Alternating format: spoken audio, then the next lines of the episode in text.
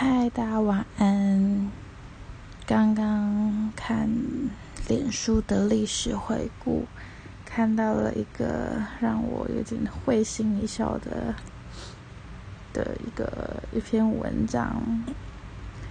呃，那时候，呃，跟我的初恋男友是远距离，然后我初恋男友他是在台北读书。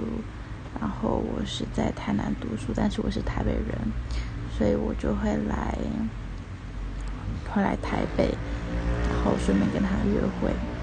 还记得，呃，那一天我可能就是要回台南了，然后，呃，我们也就是道别了。对，就是我们那时候，因为他他那时候他读台北科技大学，所以在中校新生那边下车，然后。可是我是需要到台北转运站那边做客运，然后我记得那时候就跟他讲，他就叫我要去买东西吃啊什么的。那其实因为那时候初恋嘛，然后分开一定觉得很难过。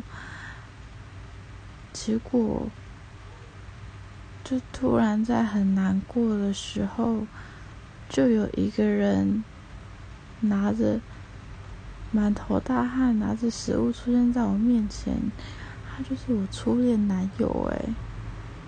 虽然就现在想起来觉得很好笑，可是那时候的我应该是真的很感动吧。就好像我的男朋友们好像。